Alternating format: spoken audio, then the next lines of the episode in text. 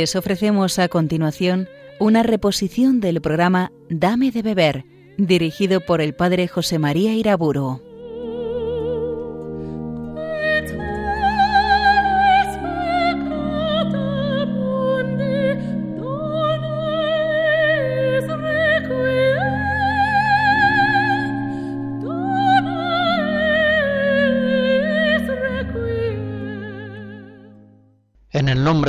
Del Hijo y del Espíritu Santo.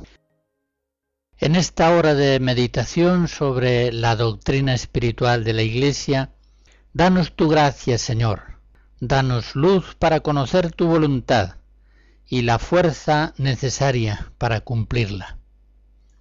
En esta serie de conferencias sobre el paso del hombre carnal al hombre espiritual, hemos visto ya la evangelización por decirlo así, de los sentimientos, la santificación del entendimiento por la fe, de la memoria por la esperanza y de la voluntad por la caridad. Son, por tanto, las tres virtudes teologales, fe, esperanza y caridad, las que, bajo la acción del Espíritu Santo, realizan esa transformación del hombre carnal en hombre espiritual, del hombre viejo en el hombre nuevo. Sin embargo, esta obra espiritual realizada al modo ascético no acaba de dar la perfección evangélica a la persona. Recordarán quizá ustedes, cuando tratábamos de los dones del Espíritu Santo, cómo veíamos que los dones vienen a perfeccionar el ejercicio de las virtudes infusas, tanto teologales como morales. Veíamos entonces cómo la vida mística se caracteriza por el predominio de los dones del Espíritu Santo. Considerábamos que la actividad ascética ejercitada en clave de virtudes, hace que el hombre participe de la vida sobrenatural al modo humano. En cambio, la vida mística se caracteriza porque los dones del Espíritu Santo hacen participar a la persona de la vida sobrenatural al modo divino. Aquí es cuando va a darse la perfección de la vida cristiana. Recordábamos entonces, al hablar de los dones del Espíritu Santo, aquella enseñanza de León XIII en la encíclica Divinum Illud Munus del año 1897. En ella asegura el Papa que el cristiano tiene ciertamente necesidad de los siete dones, que comúnmente son llamados dones del Espíritu Santo. Mediante estos dones, el espíritu del hombre queda elevado y apto para obedecer con más facilidad y presteza a las inspiraciones e impulsos del Espíritu Santo. Estos dones son de tal eficacia que conducen al hombre al más alto grado de santidad. De tal modo la Iglesia está convencida de que la perfecta transfiguración en Cristo el paso del hombre carnal al hombre espiritual no se da de modo completo si no es en la vida mística, es decir, bajo los dones del Espíritu Santo, que en el catecismo de la Iglesia así lo enseña, cuando en el número 1831 asegura que los dones del Espíritu Santo completan y llevan a su perfección las virtudes de quienes los reciben. Esto nos hace entender que a los comienzos de la vida cristiana, cuando todavía el fiel es niño, es principiante, ha de ejercitarse ascéticamente en las virtudes bajo la acción de la gracia.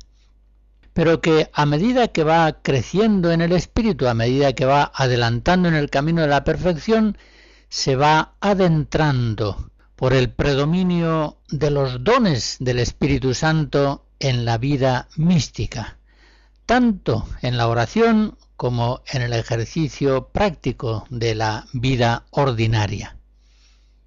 La barca ya no avanza al modo humano, a impulso de los remos, avanza bajo el soplo del Espíritu Santo gracias a las velas plenamente desplegadas.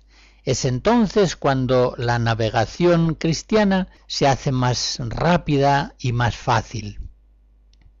Hay pues, podríamos decir muy en síntesis, en la vida cristiana dos fases fundamentales. La primera de carácter ascético y la segunda en la cual se da la perfección de índole mística. Y es en la mística pasiva cuando se consuma la obra de la gracia que fue iniciada ya en el bautismo y que adelantó al paso de los años por el ejercicio perseverante de las virtudes en una vida ascética. Esta misma es la doctrina que nos enseña San Juan de la Cruz, doctor místico al cual hemos seguido especialmente en estas conferencias. Y así, en el primer libro de la noche, capítulo 3, dice que, por más que el alma se ayude, no puede ella activamente purificarse de manera que esté dispuesta en la menor parte para la divina unión de perfección de amor. Si Dios no toma la mano y la purifica en aquel fuego oscuro para ella. Y en el mismo libro, en el capítulo séptimo, dice, por más que el principiante en mortificar en sí ejercite todas estas sus acciones y pasiones, nunca del todo ni con mucho puede llegar a la perfecta unión hasta que Dios la hace en él, habiéndose él pasivamente. Ya explicamos en su momento, al hablar de los dones del Espíritu Santo, qué sentido tienen los términos activo y pasivo en el lenguaje espiritual. Efectivamente, cuando el cristiano se ejercita en las virtudes, su alma se sabe activa, esto es, se conoce a sí misma como causa motora de sus propios actos, la oración, el trabajo, lo que sea, y es consciente de que, eso sí, asistida por la gracia, puede prolongar estos actos, puede intensificarlos o suprimirlos. Por el contrario, en la actividad de los dones del Espíritu Santo, el alma se experimenta a sí misma como pasiva, es decir, tiene conciencia de que su acción, oración, trabajo, lo que sea, tiene al mismo Dios como causa principal única, siendo el alma solamente causa instrumental de la misma. Por tanto, como dice Santo Tomás en la Suma, en los dones del Espíritu Santo, la mente humana no se comporta como motor, sino como movida. Pues bien, importa mucho que se comprendan bien en la doctrina espiritual esos términos activo-ascéticos, pasivo-místicos. En la actuación de los dones, esa pasividad radical del alma bajo el influjo del Espíritu Santo es una pasividad únicamente en relación a la iniciativa del acto, es decir, respecto del Espíritu Santo. Pero una vez que el hombre recibe ese impulso divino, se asocia libre e intensamente a su moción íntima, activando bajo el influjo de la gracia sus virtudes correspondientes. Se trata, por tanto, de una pasividad mística activísima. Concretamente, es entonces cuando el cristiano obra con más fuerza, frecuencia y perfección que nunca. Entonces, en la vida mística, bastaría para comprobar esto que digo el testimonio de la vida de los santos, tanto más activos cuanto más adentrados están en la vida mística. Escucharemos una segunda serie de cantos litúrgicos de Rusia.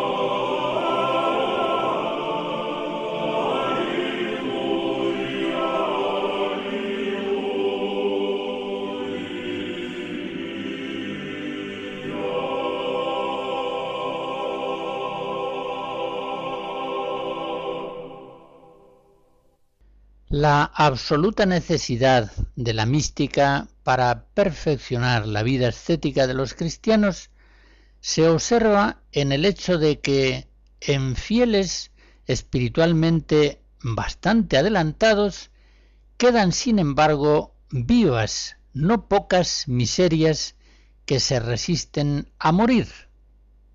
Todavía estas personas están participando de la vida sobrenatural de un modo predominantemente humano.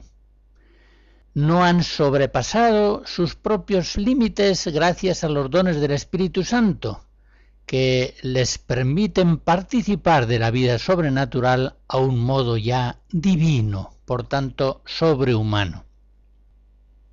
San Juan de la Cruz, en los primeros capítulos del libro primero de la noche, describe con gran sutileza los defectos de los cristianos adelantados, haciendo ver así la necesidad que tienen de esa purificación mística última que va a llevarles a la perfección. Y en su descripción sigue el orden de los siete vicios capitales. Leo en resumen lo que dice en esos capítulos, parafraseando a veces las expresiones de San Juan de la Cruz, traduciéndolas en algunas ocasiones al castellano actual. Dice el doctor místico que hay en estos cristianos todavía cierta soberbia oculta, alguna satisfacción de sí mismos, con menosprecio de los demás, y no pocas veces sienten más gusto por enseñar que por aprender de los otros. Es cierto que estas almas tienen grandes ansias con Dios porque les quite sus imperfecciones y faltas, pero más por verse sin la molestia de ellas en paz que por el mismo Dios. Hay en estos cristianos adelantados todavía una cierta avaricia espiritual, no se cansan de leer, de escuchar cosas espirituales, sin tener un celo igual para ponerlas por obra. Y cuando no sienten consuelo espiritual, se desconsuelan mucho, se desaniman. Señala San Juan de la Cruz también en estos cristianos adelantados una forma sutil de lujuria espiritual por la cual movimientos involuntarios de la sensualidad, amistades algo desordenadas que inquietan la conciencia, están todavía agitándose en su corazón. Padecen todavía accesos de ira, de indignación un tanto morbosa ante vicios ajenos, tienen una cierta gula espiritual, un deseo inmoderado de adelanto espiritual, pero todavía son semejantes a los niños, que no se mueven ni obran por razón, sino más bien por el gusto. Se ven en alguna medida afectados por la envidia, una envidia poco consciente, pero no querrían que los otros fueran alabados y a veces deshacen esas alabanzas, disminuyéndolas cuando pueden. Preferirían ser ellos los más estimados. Sufren también algo el defecto de la pereza, tanto en la oración como en los trabajos. Y en aquellas cosas en las que ellos no hallan voluntad y gusto, piensan que no es voluntad de Dios y que, por el contrario, cuando ellos satisfacen su gusto y voluntad, creen que Dios se satisface, midiendo a Dios consigo mismos, en vez de medirse a sí mismos en referencia a Dios. Esta descripción que San Juan de la Cruz hace de los defectos del hombre cristiano adelantado, en referencia a los siete vicios capitales, nos muestra de modo muy elocuente esa necesidad absoluta de la santificación mística pasiva, que por obra del Espíritu Santo y ya al modo sobrehumano propio de los dones, haga posible la perfecta transfiguración en Cristo, el paso absoluto del hombre carnal al hombre espiritual. Esas deficiencias referidas por San Juan de la Cruz en el hombre cristiano adelantado, más o menos conocidas, más o menos consentidas, no pueden psicológicamente ser arrancadas al modo humano por buena voluntad que la persona ponga. De modo total y perfecto, esas deficiencias solamente podrán ser superadas en el paso de la ascética a la mística, en esa delicada transición por la cual el hombre, en vez de moverse con el auxilio de la gracia, es movido en ella por el mismo Dios.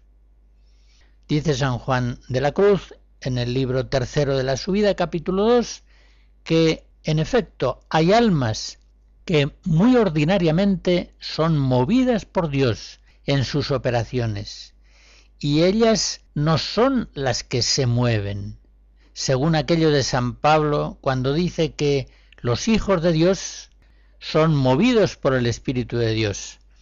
Hace referencia al texto de Romanos 8, 14.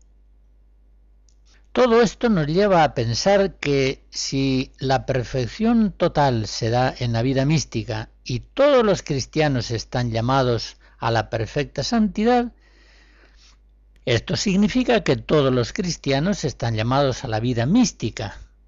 Por tanto, que la mística es normal, entra en la dinámica ordinaria del crecimiento en la vida de la gracia.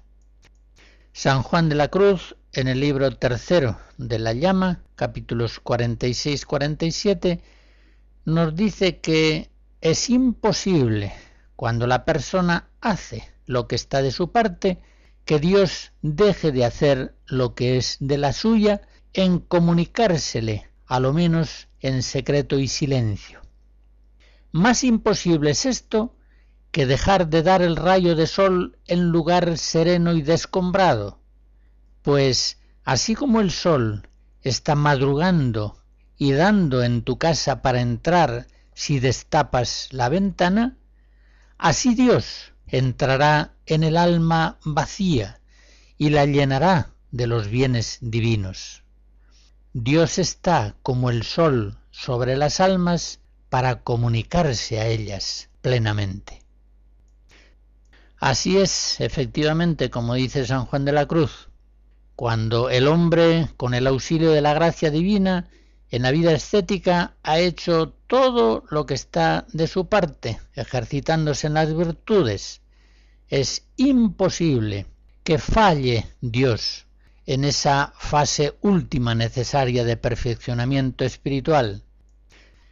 Dios entonces activa plenamente esos dones del Espíritu Santo que ya como hábitos estaban en el cristiano desde el bautismo y de este modo introduce al cristiano por la vida mística en una vida sobrehumana, divina, celestial, en la que se produce la perfecta santidad, la plena transfiguración con Cristo, la total unión de amor con Dios.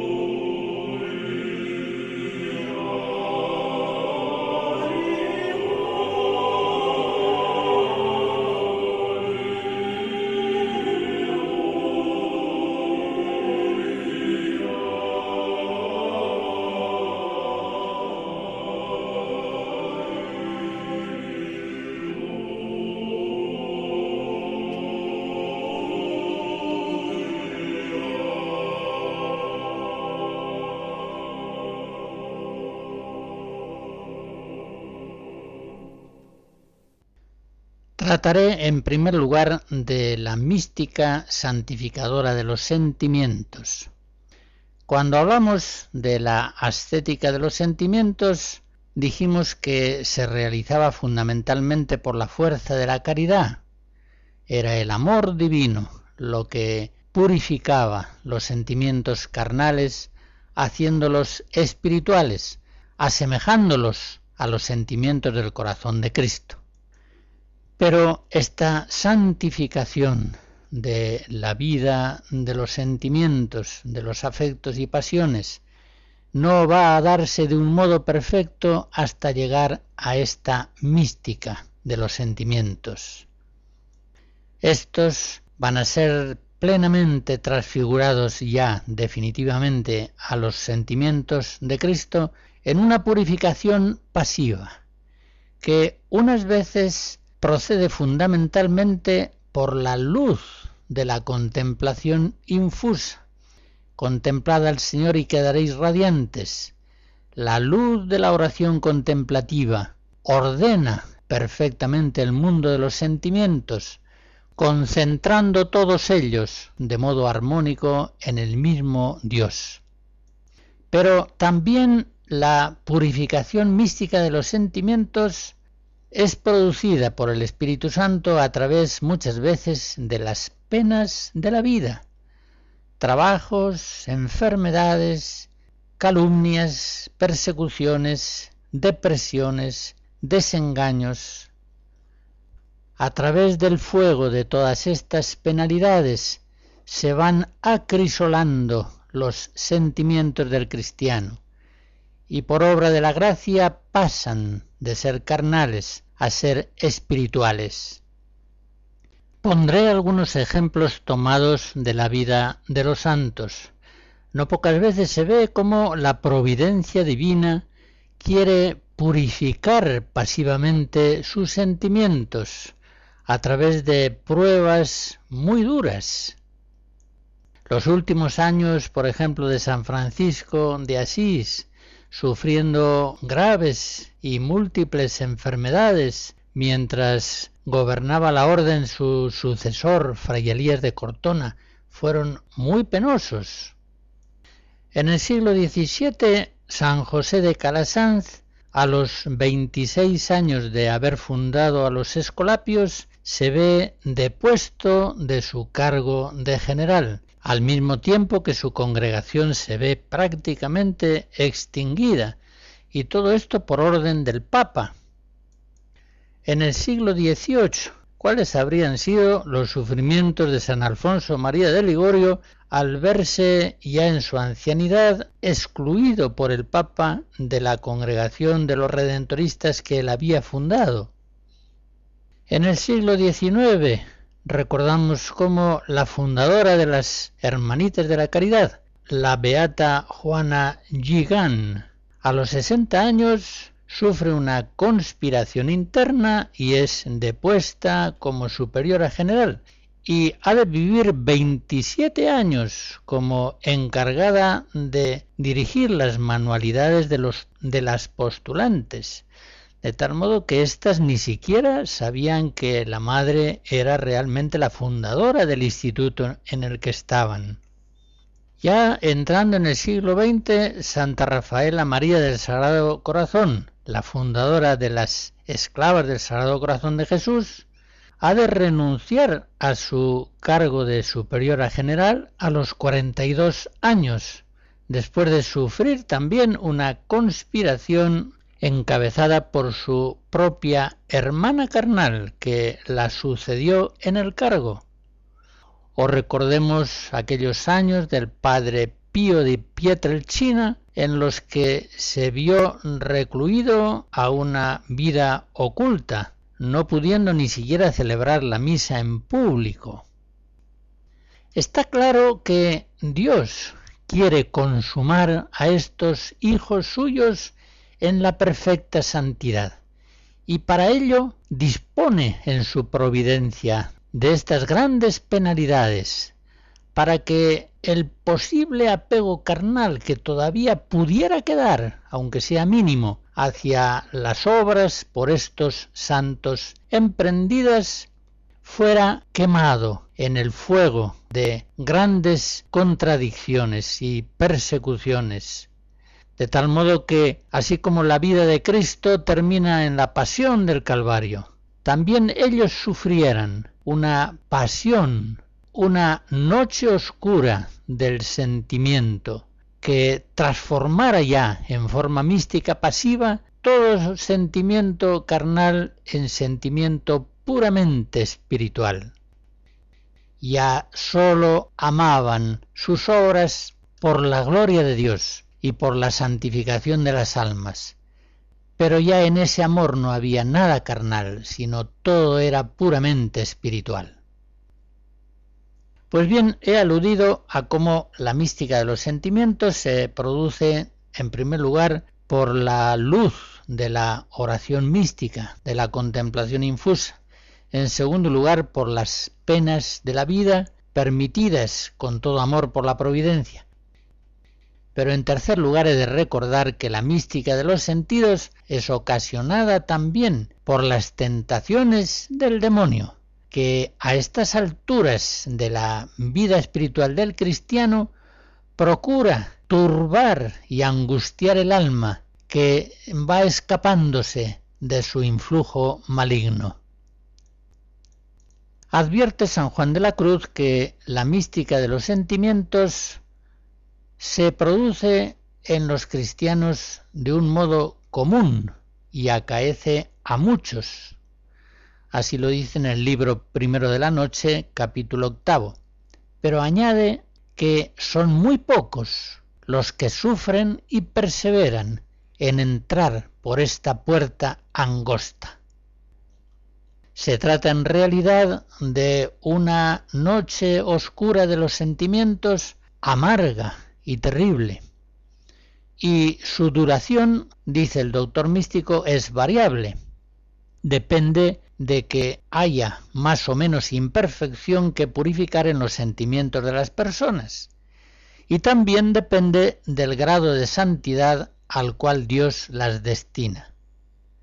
En todo caso, sigue diciendo San Juan de la Cruz, harto tiempo suelen durar en estas sequedades y tentaciones ordinariamente.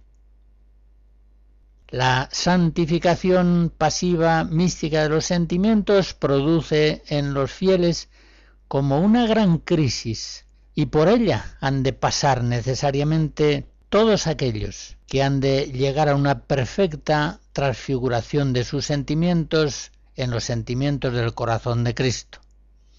En esa crisis el alma va perdiendo ya todo resto de apoyo en sí misma o en las criaturas.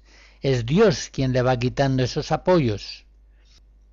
Y así San Juan de la Cruz dice en primer libro de la noche capítulo octavo, cuando más claro a su parecer les luce el sol de los divinos favores, Dios les oscurece toda esta luz y así los deja tan a oscuras que no saben por dónde ir con el sentido de la imaginación y del discurso. Son efectivamente momentos de crisis, noches oscuras de los sentimientos son un desierto que en el éxodo espiritual del cristiano ha de ser atravesado para poder llegar a la plena unión con Dios en la tierra prometida.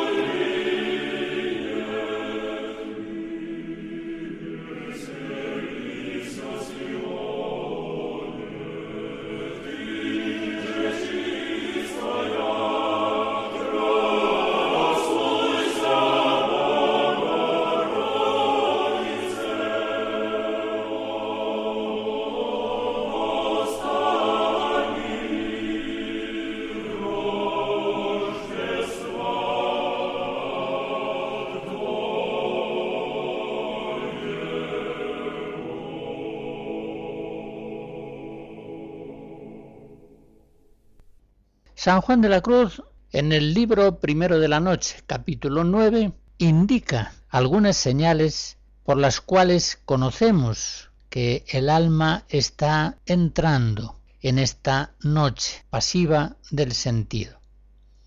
En primer lugar, el cristiano, así como no halla gusto ni consuelo en las cosas de Dios, tampoco le halla en ninguna de las cosas creadas. Pensemos que si en estas cosas de las criaturas tuviera consuelo y en las cosas espirituales divinas no, sería quizá un estado más bien de tibieza espiritual. Pero no, aquí se produce un disgusto universal, una desolación circular. Nótese en esto que un disgusto semejante puede también venir de una neurosis o de ciertas maneras de perturbación psíquica. No es bastante, por consiguiente, esta primera señal, necesita otras señales complementarias. Y la segunda señal que nos indica el ingreso en la noche oscura del sentido, la indica San Juan de la Cruz diciendo que el cristiano entonces ordinariamente trae memoria en Dios con solicitud y cuidado penoso, pensando que no sirve a Dios, sino que vuelve atrás, pues se ve a sí misma con aquel sin sabor en las cosas de Dios. Vemos pues en esta segunda señal que nos da San Juan de la Cruz que no se trata de tibieza, que sería vivir sin cuidarse de Dios, Tampoco se trata de enfermedad psíquica o física, pues en esta, sigue diciendo San Juan, todo se va en disgusto y estrago del natural, sin estos deseos de servir a Dios que tiene la sequedad purificativa. Tampoco será tentación del demonio, pues éste no inspira nunca solicitud por la fidelidad amorosa a Dios. Y una tercera señal es que el cristiano ya no puede meditar ni discurrir en el sentido de la imaginación como solía en la oración, por más que haga de su parte. Así es, mientras imaginación y discurso son posibles, no se deben dejar en la oración. Pero llega un momento en que van quedando inertes, por más que el cristiano ponga de su parte. Y más aún, esas imaginaciones y discursos, esas palabras interiores, en la oración ya más estorban que ayudan. Los cristianos, en esta situación espiritual de noche oscura de los sentimientos, sufren mucho. Y San Juan de la Cruz nos dice que no tanto por las sequedades que padecen, como por el recelo que tienen de que van perdidos en el camino. Se fatigan y procuran arrimar con alguna con algún gusto las potencias a algún objeto de discurso, pensando ellos que cuando no hacen esto y se sienten obrar, no se hace nada, lo cual hacen no sin harta desgana y repugnancia interior del alma. Detrás de la noche viene el día, así como San Juan de la Cruz ha descrito con términos terribles los padecimientos del alma sujeta a esta noche oscura de los sentimientos, describe también de modo maravilloso los inmensos bienes que esta purificación mística del sentido trae al cristiano. Así lo describe en primer libro de la noche, capítulos 12 y 13 el cristiano se hace mucho más humilde y comprende mejor la excelencia inefable de Dios. Se hace más suave con Dios, consigo mismo y con el prójimo. Con los sentimientos purificados en esta noche oscura, aprende a obedecer, ya que se ve tan perdido y se acuerda más de Dios. Como ya no tiene modo de cebarse en gustos sensibles que le han sido negados, tanto en lo natural como en las cosas de Dios. Aprende a moverse no por el gusto sensible, sino por pura fe y caridad, la fe operante por la caridad. Gálatas 5. Llega un momento en que ya no sabe incluso lo que le agrada o le desagrada. Está viviendo no por el sentimiento, sino puramente por la fe y la caridad. Va venciendo la pereza, va saliendo de ser niño que se mueve todavía por el gusto. Le invade en este desierto de los sentimientos una extraña paz inalterable y logra ahora aquella libertad de espíritu en la que se van ganando los doce frutos del Espíritu Santo. En el libro primero de la noche, capítulo 10, San Juan de la Cruz da algunos consejos que pueden ayudar a quienes muchas veces privados de guías espirituales idóneos han de pasar por esta oscura noche de los sentimientos, amarga y tantas veces desconcertante. El primer consejo que les da lo expresa así. Paciencia, no teniendo pena, confíen en Dios, que no deja a los que con sencillo y recto corazón le buscan, ni les dejará de dar lo necesario para el camino. Un segundo consejo no les importe nada el discurso y la meditación, pues ya no es tiempo de eso, sino que dejen estar el alma en sosiego y quietud, aunque les parezca claro que no hacen nada y que pierden el tiempo, que harto harán en tener paciencia, en perseverar en la oración sin hacer ellos nada.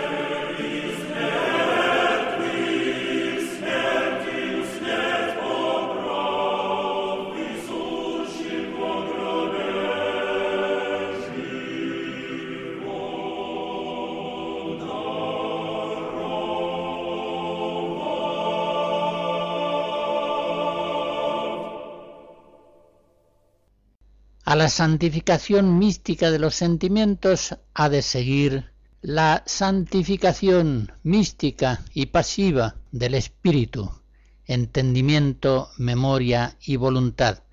Una evangelización, una purificación que ya se inició en la vida ascética por la fe, la esperanza y la caridad, pero que al ser una santificación todavía al modo humano, no podía llegar a la perfección. Es pues necesaria la mística del espíritu, que lleve entendimiento, memoria y voluntad a la perfecta transformación en la mente, en la memoria, en la voluntad de Jesucristo. Es en el libro segundo de la noche donde San Juan de la Cruz describe este proceso último de santificación del espíritu del cristiano. Y dice, la purificación pasiva del sentido sólo es puerta y principio para la purificación del espíritu. Más sirve para acomodar el sentido al espíritu que para unir el espíritu con Dios. Ahora bien, sin la vida mística del espíritu, ni siquiera el sentimiento queda totalmente purificado, porque todas las imperfecciones y desórdenes de la parte sensitiva del hombre tienen su fuerza y raíz en el espíritu, donde se sujetan todos los hábitos buenos y malos. Por eso, en esta noche pasiva del espíritu, es cuando se purifican de modo total ambas partes, el sentido y el espíritu. En esta purificación mística del entendimiento, la memoria y la voluntad, cuando la fe, la esperanza y la caridad van a ser perfeccionadas por los dones del Espíritu Santo, el cristiano sufre mucho. Se trata, dice San Juan de la Cruz, de una noche tempestuosa y horrenda.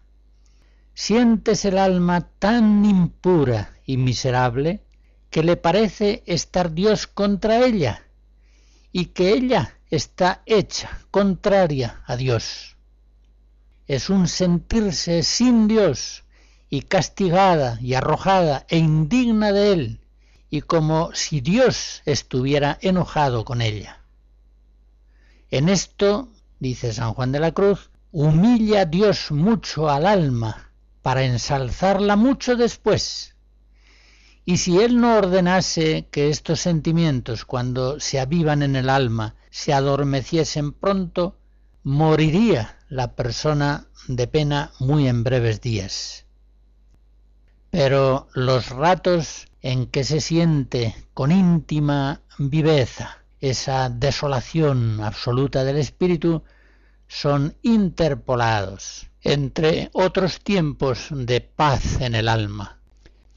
Entonces, en esos momentos interpolados de oscuridad total del espíritu, al alma le parece que ve abierto el infierno y la perdición para ella. No haya consuelo ni arrimo en ninguna doctrina ni maestro, el alma puede tan poco en esta situación como el que tienen aprisionado en una oscura mazmorra, atado de pies y manos. Pero una vez más, después de la noche viene el día. Inmensos bienes trae para el espíritu del hombre esta noche oscura mística del espíritu señala San Juan de la Cruz en primer lugar la abnegación total de la persona. El cristiano, bajo los dones del Espíritu Santo, realmente se niega a sí mismo en una forma total, como lo exige Jesús en el Evangelio. El alma, dice San Juan de la Cruz en Dichos 124, desasida de lo exterior, desposesionada de lo interior, desapropiada de las cosas de Dios, ni lo próspero la detiene, ni lo adverso la impide. Es entonces cuando el cristiano se ve iluminado interiormente y de forma continua por una gran lucidez espiritual. Ve las cosas siempre por los ojos de Cristo, tal como Dios las ve, tal como las cosas son, en su exacta verdad. Queda entonces el alma purificada de sus miserias más incurables, aquellas que estaban más arraigadas en el fondo mismo de su personalidad, aquellas que eran incurables por grandes que fueran sus empeños ascéticos.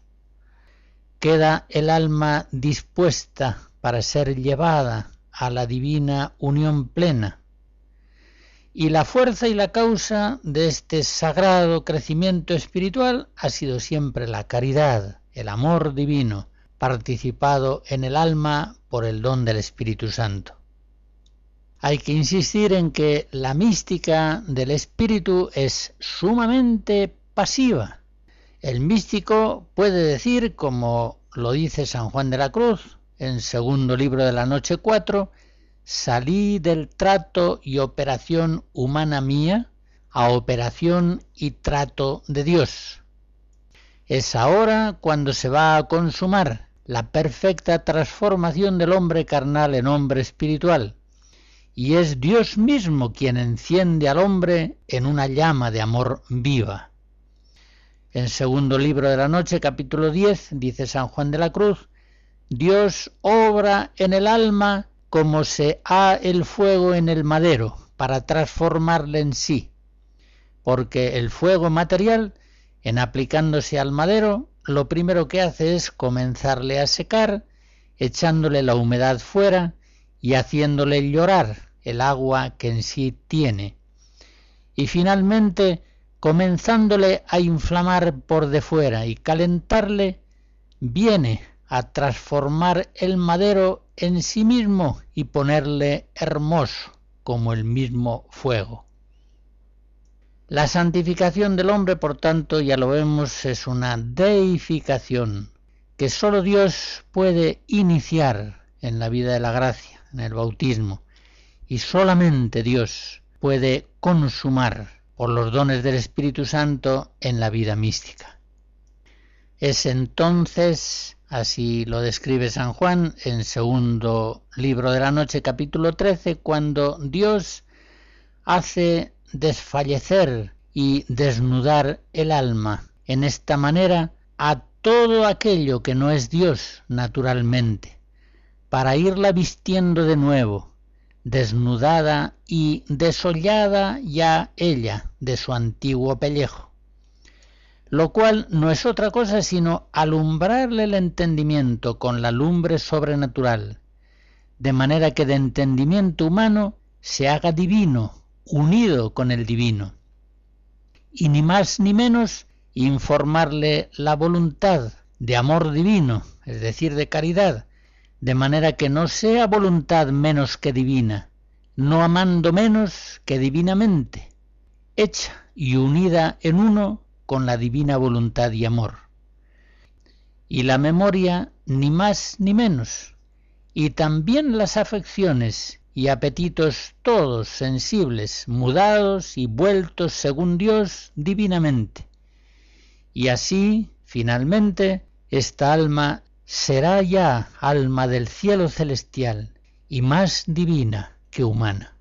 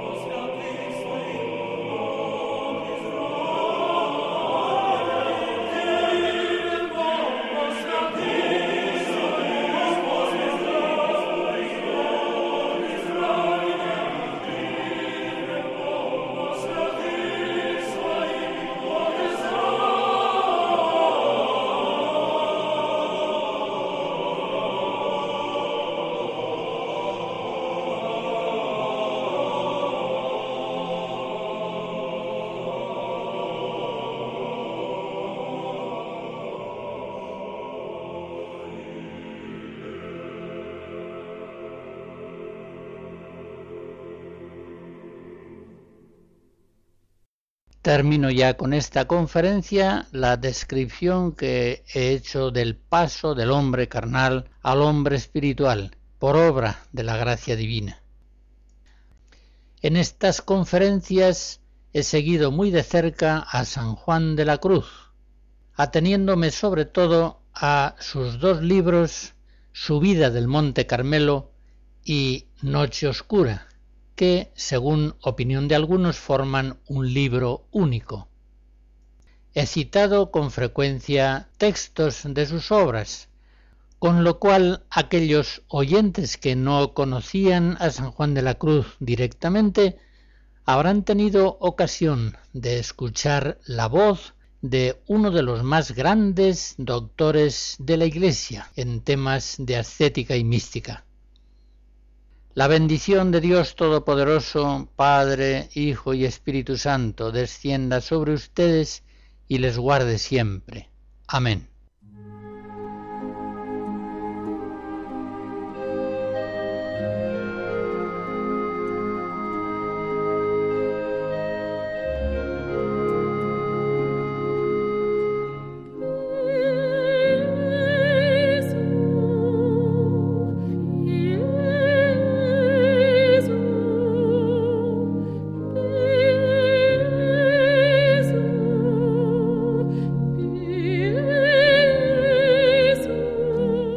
Han escuchado en Radio María una reposición del programa Dame de beber, dirigido por el padre José María Iraburo.